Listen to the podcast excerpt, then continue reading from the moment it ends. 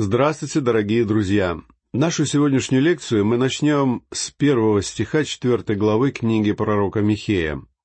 Небольшое по объему пророчества можно было бы сравнить с иудейским днем, так как оно начинается с вечера и простирается до утра. Оно открывается с повествования о ночной тьме, так как в трех первых главах говорится об осуждении. «Кто подобен Богу?» В провозглашении будущего суда за прошлые грехи, но даже во тьме осуждения были лучи света, которые изредка проглядывали сквозь густой мрак. Теперь мы приступаем к новому разделу, в котором Михей пророчествует о будущей славе. Мы увидим это в главах четвертой и пятой. В этом разделе Изредка также будет идти речь об осуждении, но в целом эта часть книги полна сияния славы, которую иногда будет омрачать пробегающее мимо облако. Итак, читаем первый стих четвертой главы. «И будет в последние дни гора Дома Господня поставлена будет во главу гор и возвысится над холмами, и потекут к ней народы». Этот прекрасный отрывок Писания, должно быть, показался вам знакомым, так как он очень похож на вторую главу книги пророка Исаия. Многие ученые спорили о том, подражал ли Михей Исаии или Исаия Михею. Честно говоря, я считаю, что такие споры — это пустая трата времени, потому что ответа не знает никто. Я смотрю на этот вопрос так — Поскольку автором был Святой Дух, он мог говорить об одном и том же, как через Исаию, так и через Михея. Эти слова были сказаны дважды по причине их важности. Поэтому нам следует разобрать этот отрывок очень подробно. Отметим, что четвертая глава начинается с союза «и», который соединяет ее с последним стихом третьей главы. Посему за вас Сион распахан будет как поле, и Иерусалим сделается грудой развалин, и гора дома сего будет лесистым холмом. Далее Михей говорит, «И будет в последние дни». Пророк переходит от разрушения Иерусалима Навуходоносором, Титом и всех последующих разрушений к последним дням. В Ветхом Завете выражение «последние дни» — это точный термин с совершенно четким значением. Наш Господь назвал это время скорбью великой, а мы называем его периодом великой скорби, которая начнется в последние дни. После скорби, которая будет длиться около семи лет, Господь Иисус Христос возвратится на землю. Его приход завершит время скорби, и он установит на земле свое царство. Таким образом, слова «последние дни» обозначают скорбь, возвращение Христа на землю и тысячелетнее царство Христа. Поэтому Михей, говоря о последних днях, говорит не о какой-то ситуации местного значения, а смотрит в будущее. Чем сильнее сгущалась тьма, тем более светлым представлялось будущее. То же самое справедливо и для всех нас. Говорят, что если человек спустится в колодец, то он увидит звезды. Когда Израиль опустился на самое дно, Бог позволил увидеть ему звездный свет далекого будущего. Гора Дома Господня поставлена будет во главу гор. Слово «гора» употреблено здесь как в переносном, так и в буквальном смысле. В книге пророка Даниила, главе 2 стихах 34 и 35, о горе говорится в переносном смысле. «Ты видел его, доколе камень не оторвался от горы без содействия рук, ударил в истукана, в железные глиняные ноги его и разбил их. Тогда все вместе раздробилось. Железо, глина, медь и серебро и золото сделались как прах на летних гумнах, и ветер унес их, и следа не осталось от них. А камень, разбивший стукана, сделался великою горою и наполнил всю землю. Здесь камень — это образ грядущего Христа. Камень сделался великою горою и наполнил всю землю. Гора, о которой говорит здесь Даниил, — это царство Христа, которое будет установлено на земле. Здесь речь идет о духовном истолковании. Мы не имеем права придавать какому-то отрывку Писания духовный смысл, если нам не повелевает этого сделать само Писание. И в данном случае у нас есть все основания для того, чтобы говорить о духовном значении слов Даниила. Однако я не стал бы устранять из этого текста и буквальный смысл, так как Иерусалим расположен на холме. Об этом свидетельствует не только Писание.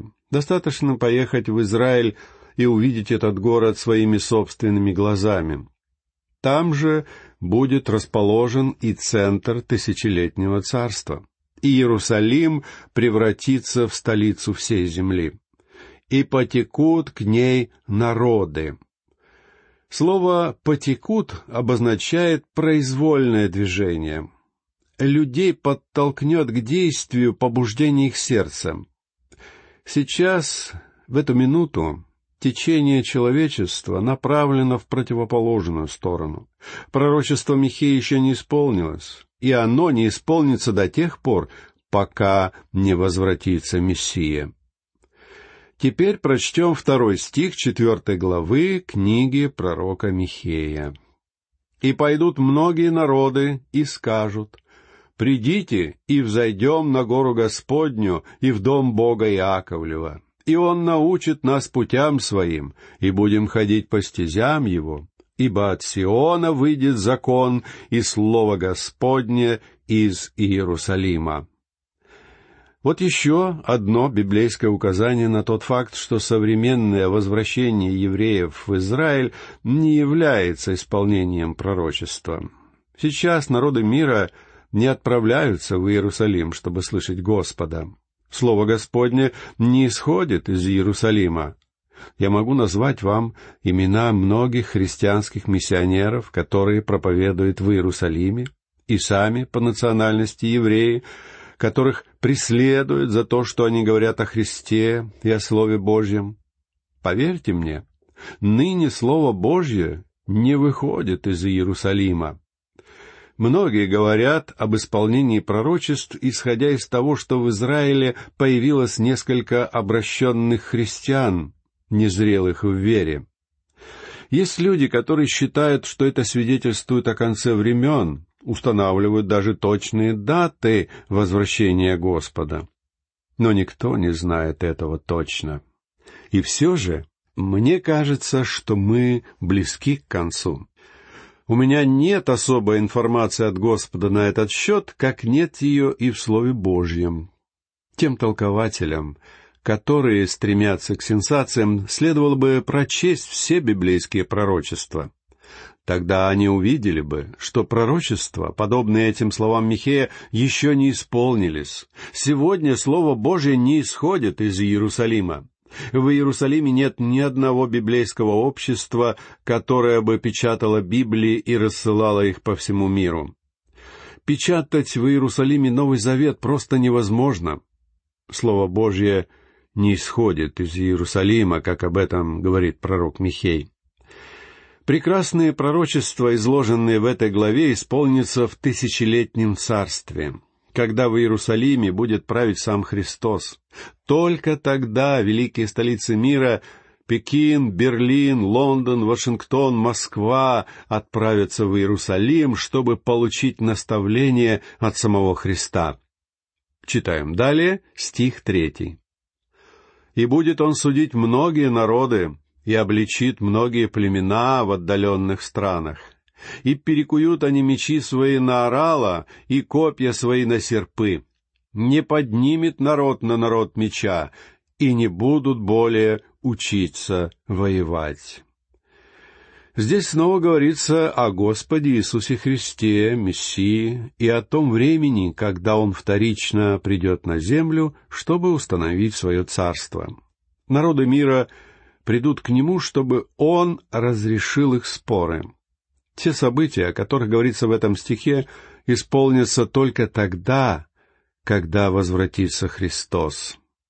И перекуют они мечи свои на орала, и копья свои на серпы». Эти слова написаны на здании Организации Объединенных Наций. Поверьте, они там написаны совершенно напрасно. Если кто-нибудь там и перековал меч на плуг, то только для того, чтобы получить более тяжелое орудие и сильно бить им по голове. А если кто-то перековал копья на серпы, то лишь за тем, чтобы подкосить ноги другим народам, особенно тем, что послабее. Организация Объединенных Наций вовсе не исполнила пророческий стих Михея. Там нет согласия, и страны постоянно враждуют и ссорятся друг с другом. Пророчество о мире не исполнится, пока не возвратится Господь. Не поднимет народ на народ меча, и не будут более учиться воевать. Мы пока не достигли этого состояния, и едва ли достигнем ранее, чем придет Спаситель. Поскольку сегодня Он не правит нами на земле, нам не следует перековывать мечи на орала. Нам нужно держать порох сухим. Сейчас не время для разоружения. Конечно же, каждый, кто стремится к миру, был бы рад увидеть, как вооружение отправляют в утиль, а наши налоги направляют на что-нибудь более важное и ценное. Но мы живем в большом скверном мире, а не в милой сказке. И поэтому нам необходимо иметь оружие. В Евангелии от Луки, главе 11, стихе 21, Господь Иисус сказал, «Когда сильный с оружием охраняет свой дом, тогда в безопасности его имения». Обеспечивает ли он безопасность, обращая к врагу другую щеку? О другой щеке говорится в Нагорной проповеди. И нам нужно помнить, что об этом сказал царь и сказал он об этом в связи с тем временем, когда он будет править, и когда мы сможем перестать заботиться о собственной безопасности. Мы даже сможем убрать замки с наших дверей, но до тех пор на моей двери будет стоять два замка. Таков мир, в котором мы живем. Пророчества Михея говорят не о сегодняшнем дне. Они относятся к последним временам, и их нужно рассматривать именно в этом контексте. Обратимся к следующему, четвертому стиху. «Но каждый будет сидеть под своею виноградной лозою и под своею смоковницею, и никто не будет устрашать их, ибо уста Господа Саваофа изрекли это». Вы хотите сказать мне, что этот стих уже исполнился в современном Израиле? Но люди в этой стране сейчас сильно напуганы. Почему? Потому что это пророчество еще не исполнилось, ибо уста Господа Саваофа изрекли это. И это сказал сам Бог. Он сказал о том, что когда народ возвратится в свою землю, он будет жить в мире и благополучии. Читаем пятый стих.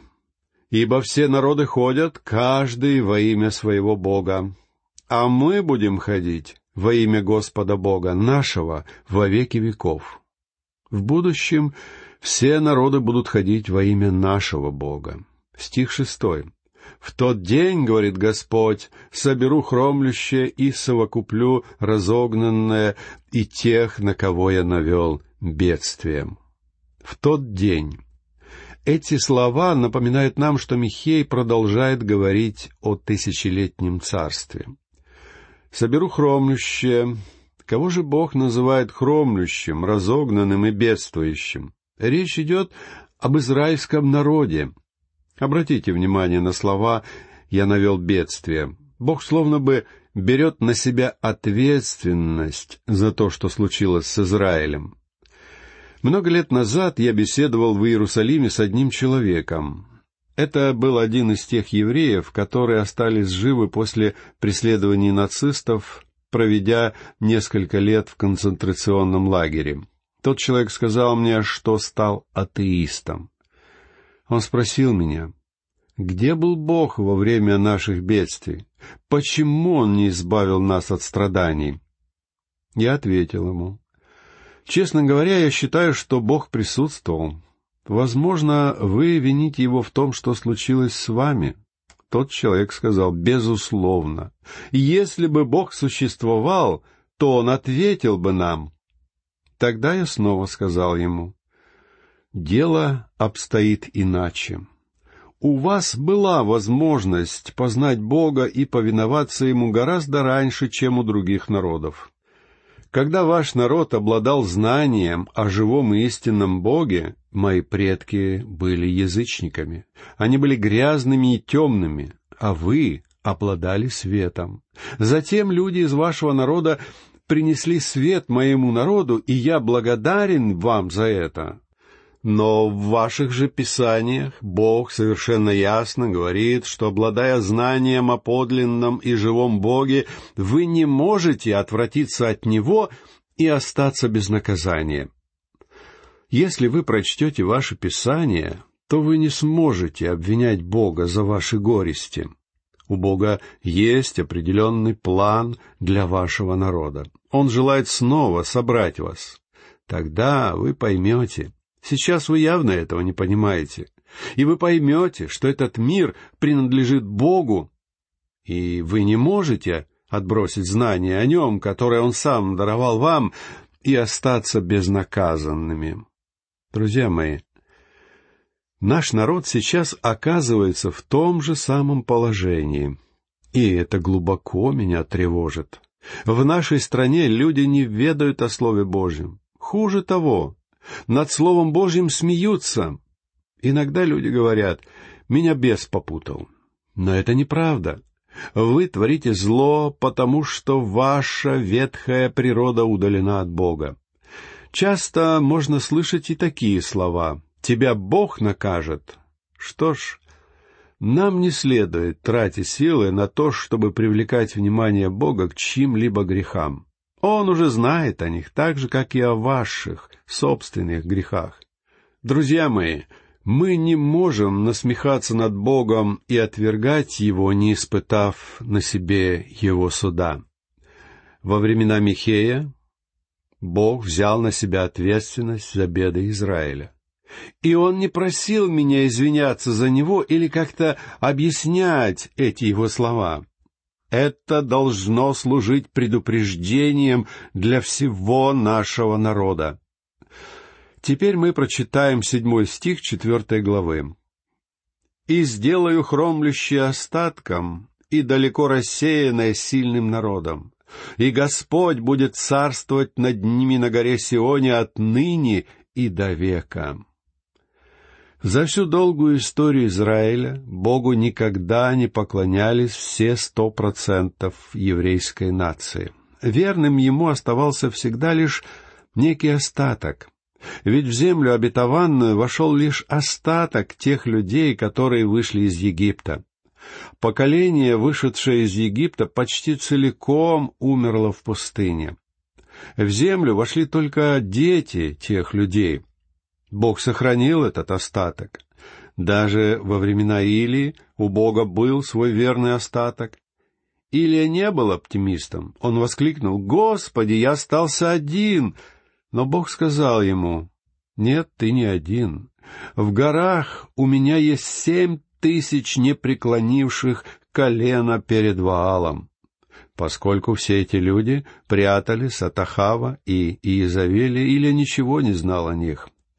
Должен вам сказать, что и в наши дни верующих гораздо больше, чем кажется. Они просто подобны тем семи тысячам, хотя мы о них ничего не знаем, но это подлинно верующие люди.